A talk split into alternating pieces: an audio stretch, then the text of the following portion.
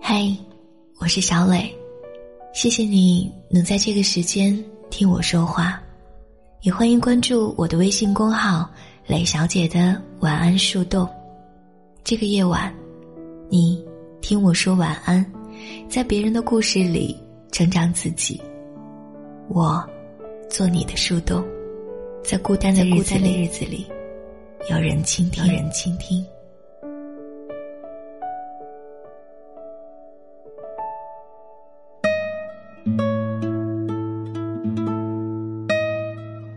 出轨这词好像自从我做自媒体之后就频繁的出现，这不，前段时间沉寂了很久的班级群突然活跃了起来，大家围绕着一件事，邓婕的男朋友出轨了来讨论。邓婕是谁？大学系花，五官秀美，身材玲珑，家境优厚，这么多年她身边可是从来没有缺过追求者。这样一个被人捧在手心里长大的姑娘。感情却一直很不顺，频频遇到渣男，交往过的两个男朋友都劈腿了，群里同学纷纷出言安慰，而邓婕先发了大哭的表情，接着说：“兄弟姐妹们，跪求防止男朋友出轨的绝招。”细花就是细花，一句话，群里重新炸了起来，大家热烈的各抒己见，总结为几点就是：一好看。二善解人意，三日常检查手机电脑，防患于未然；四杜绝与女性一切交往，把出轨的机会扼杀在摇篮里。我说了一句话，这样也太累了吧？是个人都会觉得烦呐。十分钟过去了，没有人搭理我，倒是邓婕发了一句：“谢谢大家呀。”下面紧接着一排六的，不用谢，晚安呐。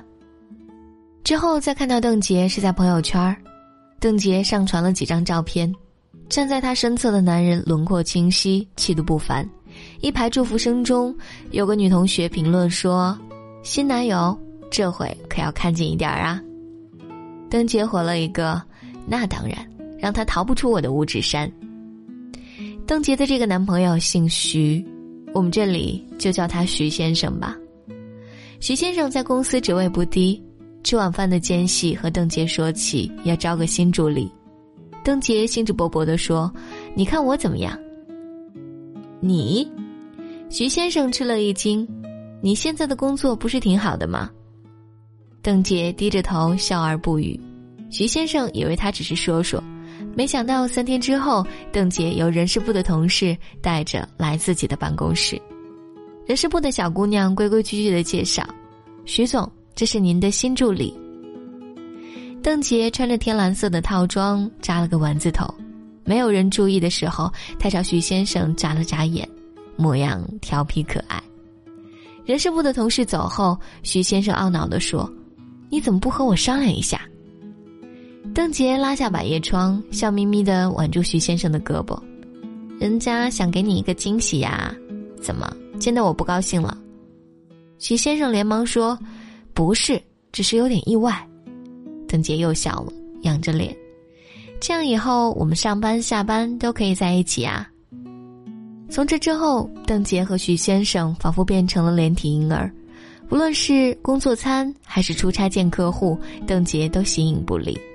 公司的同事经常在背后偷偷说徐先生妻管严，几乎所有的合作伙伴都知道徐先生有一个漂亮但很粘人的女朋友。徐先生从一开始的不自在，到后来的不耐烦，终于在第 N 次发现邓婕偷看他手机之后爆发了。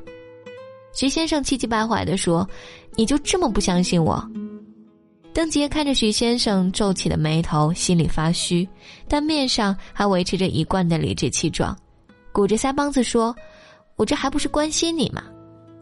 徐先生泄气一般的说：“邓杰，我们分手吧。”邓杰听到“分手”两个字之后崩溃了，坚定的认为徐先生肯定在外面有人了，不然不可能因为这点小事儿和自己分手。徐先生看着邓婕疯了一样的翻着自己的通讯录和工作群，心痛的说：“你怎么就变成这样了呢？”邓婕和徐先生到底是分手了，邓婕心里气呀，不甘心啊，自己几乎把所有的时间都花在他身上，自己付出了那么多，他怎么这么不知道珍惜呢？我另外一个朋友李娜，她和邓婕差不多，初恋也是因为男朋友出轨而分手的。不同的是，她从来不会问怎么防止男朋友出轨这种愚蠢又没有答案的问题，也不会因为男友的出轨而没有安全感，更不会在和男朋友相处的时候像盯梢一样二十四小时盯着他。讲真，他会不会出轨，不是你时刻跟在他身边，天天翻看他通讯录就能决定的。这个社会诱惑多多呀，也许你男朋友家楼底下就有一家打着足浴名头干不法勾当的店铺，也许你带着朋友一起和男朋友吃饭，朋友几个眼神就能让他心痒痒。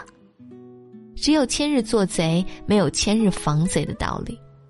会出轨的人，你怎么防他，还是会出轨；不会出轨的人，你怎么由着他，他也不会做对不起你的事。别再去想着什么防止出轨绝招，女人的安全感永远来自于兜里的票子，稳定的工作和有规律的生活。爱情很重要，但别把爱情当做你生活的全部，这样等到失去的那一天，你会发现自己一无所有。爱情从来都是锦上添花，而不是你生活的全部。那么，到底该怎么防止男朋友出轨呢？这个。我还真没有什么好办法。你说漂亮，佟丽娅够漂亮吧？你说善解人意，也有谢杏芳做代表。天要下雨，娘要嫁人，他要出轨，都是一些你怎么防都会发生的事，避免不了，也无法阻止。你应该做的就是在发现他出轨之后，有足够的底气，冷着脸骄傲的丢下一句：“去你妈的，快点滚，我不稀罕。”然后你该唱歌唱歌，该睡觉睡觉，该上班上班，该恋爱恋爱。出轨了的人，就当从来都没有存在过。他不爱我，牵手的时候太冷清，拥抱的时候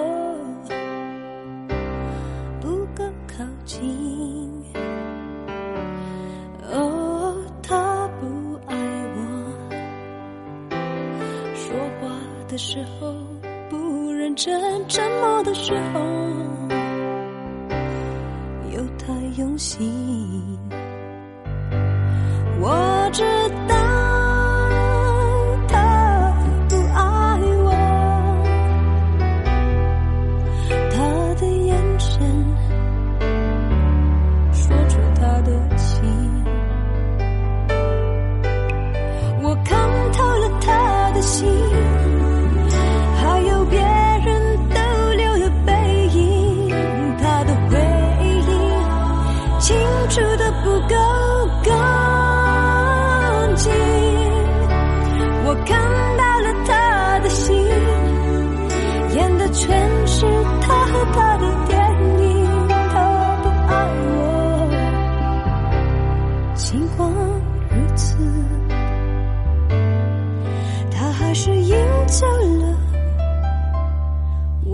的心。